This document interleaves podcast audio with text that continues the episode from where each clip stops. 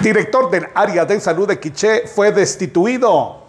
El doctor Francisco Rosal fue destituido por el Ministerio de Salud como director del área de salud de Quiché. Aseguran que fue por temas administrativos y que en los próximos días asumirá el cargo una doctora.